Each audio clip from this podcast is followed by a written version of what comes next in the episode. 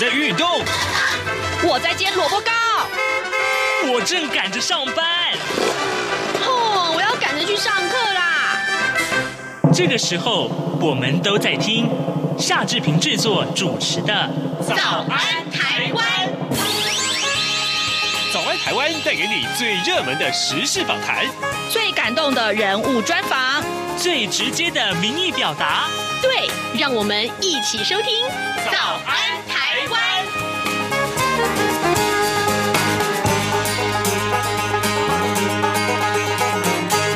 早安，台湾！我是夏志平。今天是二零二一年的八月十三号，星期五。哎，今天志平为您安排的这个访谈单元是由我们的记者黄丽杰，他等一下要专访台湾师范大学运动休闲学院的院长纪立康纪院长，请他呢一块来分享。呃，奥运才刚刚结束嘛，呃，很多人都会去探讨啊，选手的心理素质啊，跟比赛竞技的输赢啊，到底有什么关系？你是靠实力吗？靠运气吗？或者是你的抗压性够不够呢？待会儿我们请丽姐跟大家一块来探讨这个话题。而在收听访谈单元之前呢，志平有一点点时间跟大家说一说各平面媒体上面的头版头条讯息。我们首先看到《自由时报》啊，提到的是五倍券的发放问题啊，呃，可能这是对很多人来说是一个很不错的一个福音啊。也行政院长苏贞昌昨天呢，呃，邀集了民进党立法院党团的干部。去讨论振兴五倍券的措施。苏贞昌说呢，五倍券预定十月初要推出，而对于原先规划的一百零九万名的中低收入户等弱势者，可以免付一千块，直接领券。那么多数的党籍立委啊，也都建议说，应该要纳入九百零六万呢、曾经领取纾困四点零方案纾困金的这个民众。那但是呃，苏贞昌院长呢，他也。承诺啊，将会扩大适用。那我们来仔细看看这个新闻。五倍券的规划原先是以民众啊要以一千块钱去换五千块钱，但部分的弱势者可以免付，由政府直接汇入一千元到他的账户里面。而根据了解呢，行政院可能会将呃刚刚我们所提到这九百零六万人都纳入免付范围去。那么党政人士也透露说啊，出估预算将会因此增加八九十亿元，呃，应该属于特别预。算可以支应的范畴。好，这个消息我们应该是对大家来讲，应该呃，对于呃曾经领纾困方案的呃弱势者，应该是有帮助的啊。好，另外呢，我们来看看呃，在联合报上面的这个头版啊头条，它的第一张照片也是放到跟刚刚我们所说的这个相同的内容，但是它的头版的重要的呃这个呃报道跟中国时报的头版头也是一样，就是说。呃，指挥官陈时中昨天说“三加十一非破口”这件事情，呃，在网络上引起很多很多人的反对或者是议论啊。台博旅游呃将会再起啊，台博旅游圈将会再起。那么外界就担心啊，五加九啊入境检疫是过于宽松了，重蹈诺富特“三加十一”的覆辙，导致防疫破口。中央流行疫情指挥中心呢，指挥官陈时中昨天曾经说啊，会为这个三。加十一负起全责，但昨天呢却却又说了说，嗯、呃，没有所谓的三加十一的破口，强调三加十一没有影响社区，呃，这个华航诺富特员工啊、这个染疫应该属于群聚事件，而不是社会的破口。但这件事情以后呃说出来，呃，其实在网络上引起很多很多的说法啊。好，现在时间是早晨的四。呃，七点零四分十六秒，我们先进一段广告。广告过后，马上请您收听今天的访谈单元。哎哎，你知道吗？侨委会今年的海外华文媒体报道大奖开始征件喽！真的吗？没错，今年是以看见疫情下的华媒影响力作为主题，除了原本就有的平面、网络报道类、广播报道类之外呢，还增设了电视影音报道类哦。不止如此，还有全球新闻志工限定的侨务电子报新闻报道特别奖。只要你是侨务电子报的新闻志工，而且报道作品有在侨务电子报刊登过的，就可以报名啦。哇，奖项变多，报道被看到的机会也变多了呢。那参赛作品只要是聚焦台湾、报道台湾，而且是在限定刊播期间于中华民国境外媒体平台刊播就可以了吗？没错，赶紧把握时间，在八月十五号之前上网完成报名吧。那我赶紧上二零二一海外华文媒体报道大奖官网查询相关征件规范，网址 triple w dot o c a c media awards dot t w w w w 点 o c a c m e d i a a w a r d s 点 t w。以上资讯由中华民国侨委会提供。早安，台湾，你正吃着什么样的早餐？吐司加火腿蛋，咬一口，然后收听中央广播电台。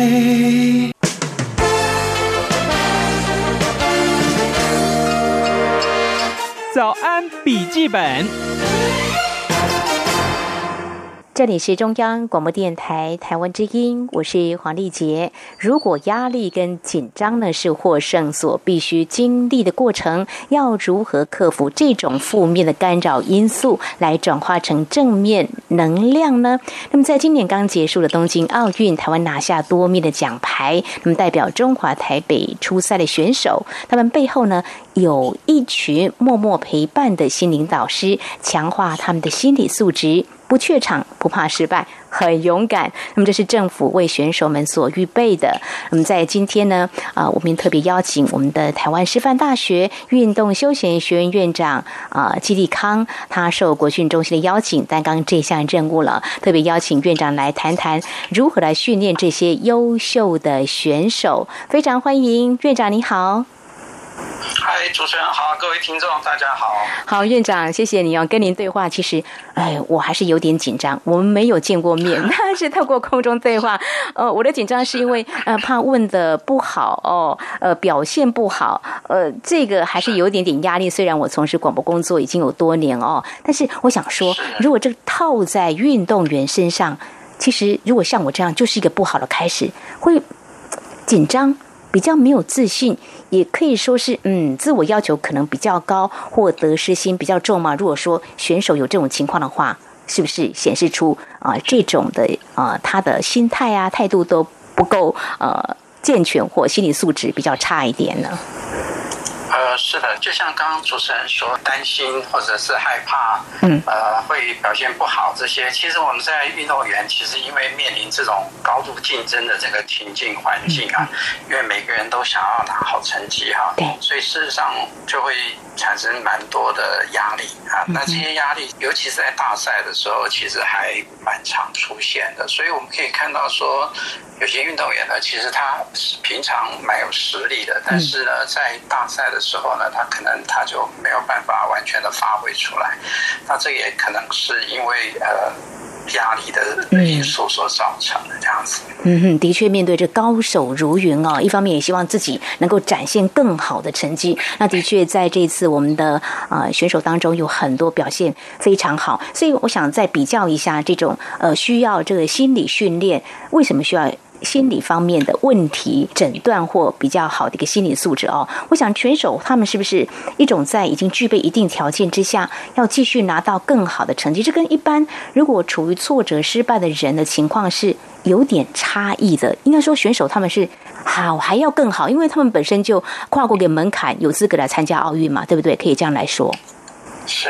我想，如果能参加奥运，其实这些选手基本上都是非常顶尖的哈，特别是在于呃体能啊、身体的状况或技术战术啊这些状况，其实都已经达到一个程度。嗯，所以其实真正在这样的高张力的比赛，其实心理素质又显得非常非常的重要。啊，因为在比赛的时候要有高峰的表现呢，其实就是要身体。技术跟心理呢要融合为一哈，才能够发挥出来。所以其实，在比赛的时候呢，呃，这种大赛的时候，往往呢，这个心理的呃因素呢，反而占了更重要的一个一个部分，这样子。所以呢，我们呃国训中心其实呃在这方面呢，其实也琢磨蛮多的。嗯，那我自己因为担任国训中心的这个运科的副总召集人。那我们就是呃有针对这些选手的需要呢，啊，提供一些客制化的一些相关的一些心理的训练，来协助他们呢，能够克服在比赛的时候可能面临到的一些压力、一些状况呢，然后希望能够呃仍然在比赛之中呢会有。最好的发挥跟表现，这样子。嗯，谢谢你们哦，可以让他们先沙盘推演，面对什么样的挑战的时候或挫败的时候，可以呢越挫越勇哦。不过，呃，院长啊，这个紧张是不是天性啊？如果碰到这种天性比较容易紧张的话，在呃，你们要协助他怎么样来介入做一些改变呢？呃，这个部分的话，是不是可以来告诉我们呢？身体就很容易紧张啊，嗯。其实，其实我们这样说好了，紧张其实大概有两个部分，一个是就是您刚刚讲的，所以有些人可能天生就比较容易紧张啊。嗯。那这个跟他的这个人格特质、跟他个性可能有关。那另外一个可能就是情境，可能也会引发这个紧张。嗯。比如说我们考试的时候会紧张，我们比赛的时候会紧张，但平常他不见得会紧张。啊，所以这两方面哈，一个就是个人的这个人格的特质的部分，另外一个就是这个环境的因素所造成。所以我们在呃。怎么样面对选手的压力的处理的部分？当然，我们要先了解说，哎，他的人格特质是不是比较属于紧张的部分哈？那另外一个当然就是环境。其实，在竞技运动里面，其实大部分呢，环境的因素影响蛮大的。比如说观众啊，哦，这个。这些部分外在的因素，还有内在，就是说选手对自己这个比赛结果的期望啊，别人对他的期望，或者他自己要求的期望啊，这些都是很可能造成他比赛的时候会产生压力。是，所以人格特质还有这个情境因素影响很大哦。当然，异地比赛嘛，每个选手都要适应新的场地。那当然，今年的奥运我们知道它是一个闭门的，没有观众的，好像没有观众到底好或不好，也要看人的，因人而异。或许我们就来谈一个比较具体的例子好了。就那什么时候进行他们这方面的训练会比较好？我们知道今年的呃冬奥啊，其实是延期一年哦。所以如果在去年混沌不明，不知道要不要举办的时候，是不是那时候就开始有介入？来说从什么时候开始跟选手来接触、来训练他们呢？时间点是在什么时候？其实我们在体育署国训中心其实有一个黄金计划，就是针对这些东京奥运的选手，嗯、我们有一个黄金计划。好，那也投入了大量的资源。那其实那个时候就开始启动哈，那就是针对这个选手的啊，我们的运科啊，包含了有体能的部分，有这个呃运动生物力学的部分啊。技战术的分析，还有心理，还有营养，还有呃运动医学啊，整整整整的，就是有一个呃整体的一个运动科学的一个协助。那在心理的部分的话，其实我们会依据不同的运动项目啊，不同运动项目会有不同提供不同服务。比如说，我们讲说我们在呃这次呃这个男团的射箭队其实表现的很好。嗯，其实射箭队其实我们就有聘一位这个专。的这个运动心理咨询师来协助他们，嗯啊，所以这个其实心理的训练其实跟体能、跟技术、战术这些训练其实是一样的，就是也是需要一段比较长的时间。嗯，那过去我们一般人会误以为说，啊，心理训练其实是有点像是提示啊，你不要紧张，然后就不紧张，但其实。呃，选手如果在比赛的时候，你临时跟他讲不要紧张，说不定他会更更紧张。所以我们在平时就要投入这个时间来做一些心理的训练，包含了比如说专注力的训练、压力的管理哈，比如说做一些模拟训练，嗯，好。然后这个自信心的训练啊，等等等啊，这些训练都是我们呃在黄金计划里面，我们的运科小组里面，我们平时会针对不同的运动代表队呢，会有不同的啊这个运动心理咨询师会协助他们这样子。哦，是院长，我想进一步请教，那呃可不可以举个简单例子，是压力训练怎么样做模拟呢？嗯，它总是只是一个想象啊，那。过程当中是不是要呃训练他接受某种程度挫败，或是呃很多人给他这个压力？那我的意思是说，其实每个人的特质都不一样。以你所负责的有几位选手，我想举他们的情况来做一些分享，好不好？嗯、呃，好像这次我们的呃东奥体操选手唐佳红表现也蛮出色的嘛。哦，那他还有设计一个猫跳五四零的一个新招，没有使出就拿下排名第七的一个好成绩哦。那呃，怎么样去陪着我们唐佳红啊，在心理素质方面非常的棒，然后呢，表现出好的成绩，可不可以告诉我们你怎么样去啊、呃、跟他互动？嗯。因为体操项目是一个我们所谓的流程性的运动项目，比如说一开始上杠，然后一直到结束啊，它是一个一整套的流程性的部分。那所以这个流程性的东西呢，就是很重要，就是在于说你在比赛的时候要能够全神贯注在这个呃整个流程里面。所以比如说我们会做一些这个呃比赛的心理计划，嗯或者赛前的心理计划，就是说我们先规划好说这场比赛呢，我们所要专注的重点在哪边？那我们在执行动作的时候，我们只要专注在那个过程，嗯，专注在那些过程，然后整个动作执行完，这样就可以了。那这个是呃比赛的专注计划。另外，模拟很重要，就是说，嗯，因为大赛其实我们在平常训练的时候就要加注一些。比赛的时候，一些的真实的一些情景。当然，这次冬奥呃，原则上是没有大量的观众嘛。对对。好，那但是呢，比如说裁判在坐在什么位置啊？然后呢，他的杠，他的这个执行动作是在什么位置？啊，然后他这个教练在什么位置？然后这些的话，我们在平常都可以透过这个呃意向训练，或者是看一些录影带，让他能够非常非常熟悉这个比赛的环境，所以他在比赛的时候就非常非常的能够呃顺利的哈，很熟悉的去完成这个比赛这样子。是是是，呃，我想做了很好的这个模拟哦。不过呃，像唐家红啊，在过程当中，你知道他是一个什么样个性吗？容易紧张吗？他有没有？提出什么样希望你们协助他的比较多的部分是什么呢？其实他自己本身的心理素质是蛮不错的啊。他个人是呃稍微有一点内向啊，不过其实他呃本身也不会说是非常容易紧张啊。然后呃再来就是他。的这个呃所谓的对动作的贯彻性都蛮强的哈，所以这方面其实我们不是很担心，只是说要多做一些演练，然后另外就是说。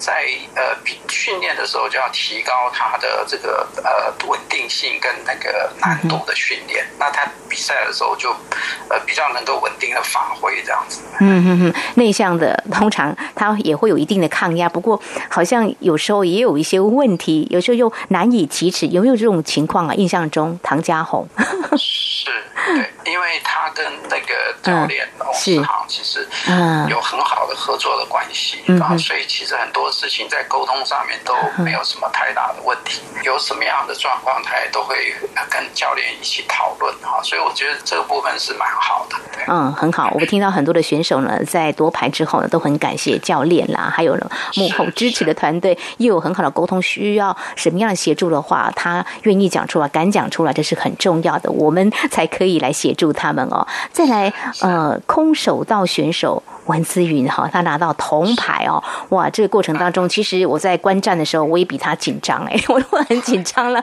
我看到他，感觉他很镇定哎哎，来谈一下文姿云这次的表现，大家都觉得蛮不错的。那他的抗压性，因为他。呃，这个空手道已经陪伴他二十年了，应该已经融入他的这个生活当中了。哦，你怎么样看文姿云的表现？怎么样给他一个比较？其实他这次当然虽然没有办法拿到金牌，嗯、但其实表现的已经呃非常好了哈。那文姿云他刚好是我在师大研究所的指导的学生呢。嗯嗯嗯。啊，那平常其实跟他相处呢，其实了解说他其实还蛮。外向活泼的，嗯，然后呃，其实他也有蛮不错的这个抗压性，尤其是他的个性是比较属于那种不服输的，呃的这种个性啊，啊，所以呢，其实他呃比较能够在场上去发挥啊，这样子，嗯嗯，所以这次表现是还算是不错，当然，呃，最后那一场呃是因为。被判输掉了嘛，所以其实跟对方实力应该是相当相当的哦，我也觉得有点可惜哦。那文姿云哦，哎，好像也像院长您所提到的，他的个性就是有点呃不服输，那抗压性也蛮强，也。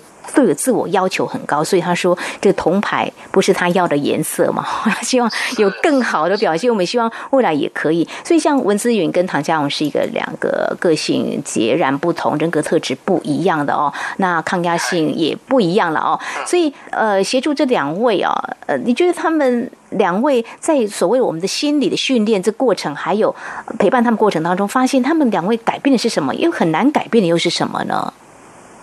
其实我们嗯做心理训练，其实也没有要特别要去改变他们的个性啊，或什么的，主要是说，呃呃，透过心理训练的调整，能够让他们在场上比较能够发挥他们的实力，这样子哈。所以这。两位选手虽然个性不太一样，但其实，呃，我们知道，我刚刚有提到说，其实不同的运动项目呢，其实他们需要的一些特质哈，也也不太一样。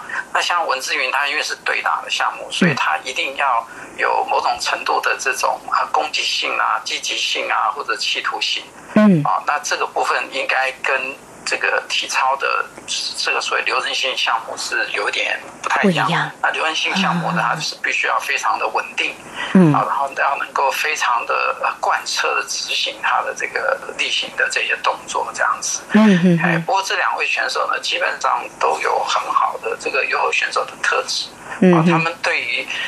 他们设定的目标呢，其实都非常努力的去想要去达成哈。我觉得这一点是他们共同的这个特点，这样子。对，这个体操的选手要专注个人，是很自我内心的一种挑战，自我克服困难的哦。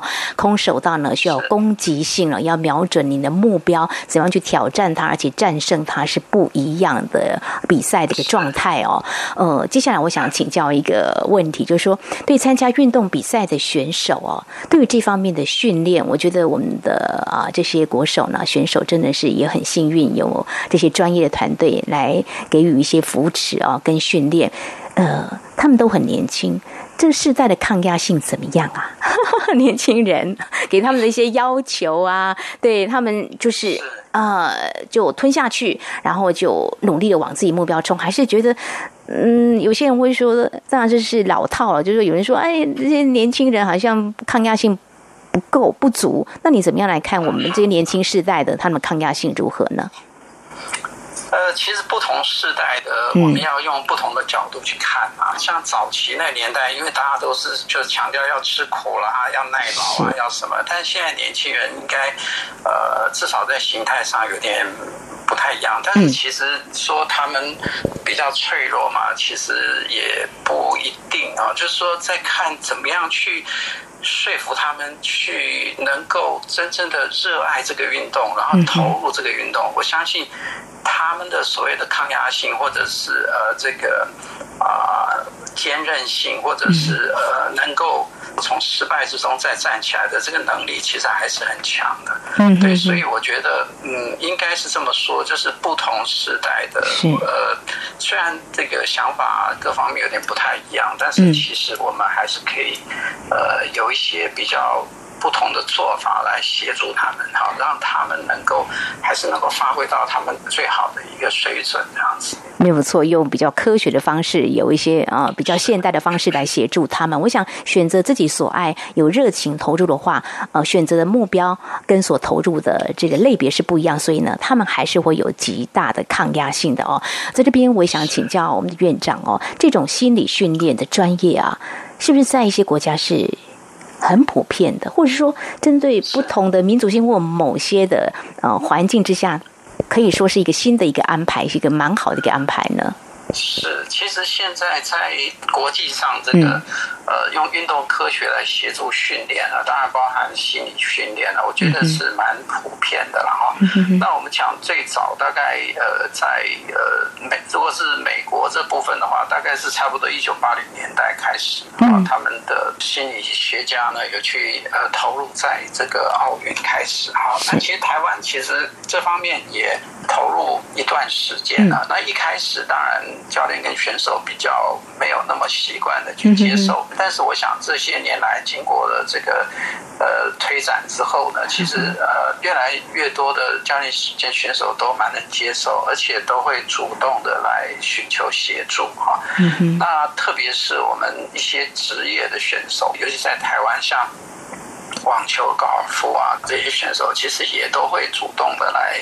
呃，提出一些协助哈，所以我想这个部分应该会呃越来越呃对这个竞技运动的发展是有帮助的。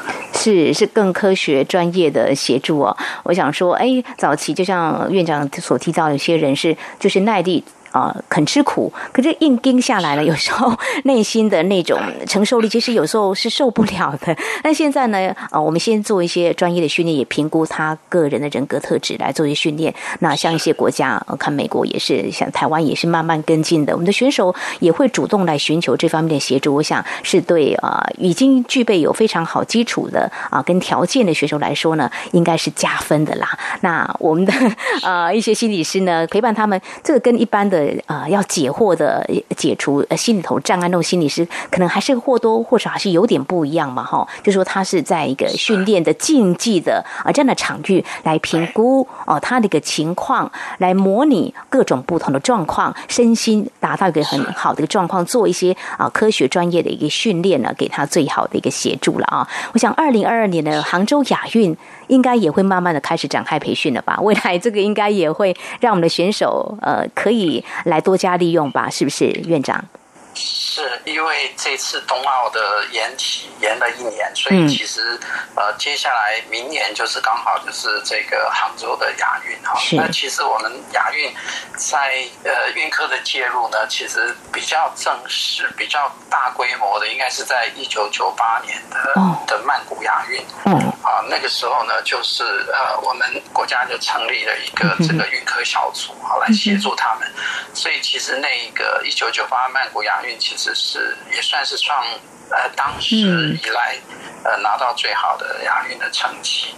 啊，所以其实呃运动科学的协助呢，让我们能够更科学化的来辅助呃教练跟选手做训练呢，其实我觉得这个应该是一个趋势。嗯哼哼，好，我们先预祝在二零二二年我们的杭州亚运也能够同样写下非常亮丽的成绩，因为一九九八年啊的一个亚运呢，我们也已经有很好的啊这个基础的开始哦。那这次的东京奥运，我们再次写下非常漂亮的成绩哦。好，非常感谢我们的院长今天的分享。我们想就像这些选手啊，他们。夺牌之后获得非常好的成绩，都会说啊，除了谢谢自己的努力坚持之外，也非常感谢支持他的团队。这当然包括啊，在背后的我们训练他们的心理素质跟支持是非常非常重要的。非常谢谢我们院长今天的分享，感谢您，谢谢。好，谢谢主持人，谢谢。早安，台湾，你正吃着什么样的早餐？吐司加火腿蛋，咬一口，然后收听中央广播电台。早安，报马仔。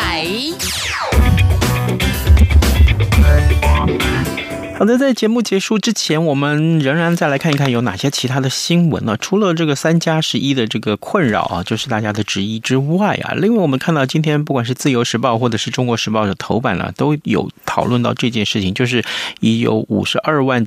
五十二万多剂的这个呃自购的 AZ 疫苗已经抵达台湾了。那么这一波这个疫苗的这个施打呢，可以渴望是打到三十八岁以下啊，三十八岁以下。所以疫苗的涵盖率大概月中可以突破四成。那这也是呃在防疫工作上一个很重要的一个算是关卡啊，一个一个一个界点。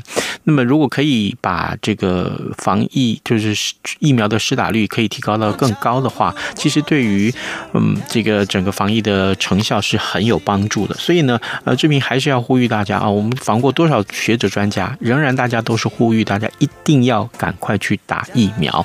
那至于疫苗够不够啊，这也就是另外我们要探讨的话题了。有关于三倍券的话题，下个礼拜一我们会为您来做深入的讨论。我相信各位听众对这个话题是更有兴趣的。好的，今天节目时间也到了，祝您有愉快的周末，咱们下周一再见喽，拜拜。早安，你好，欢迎光临。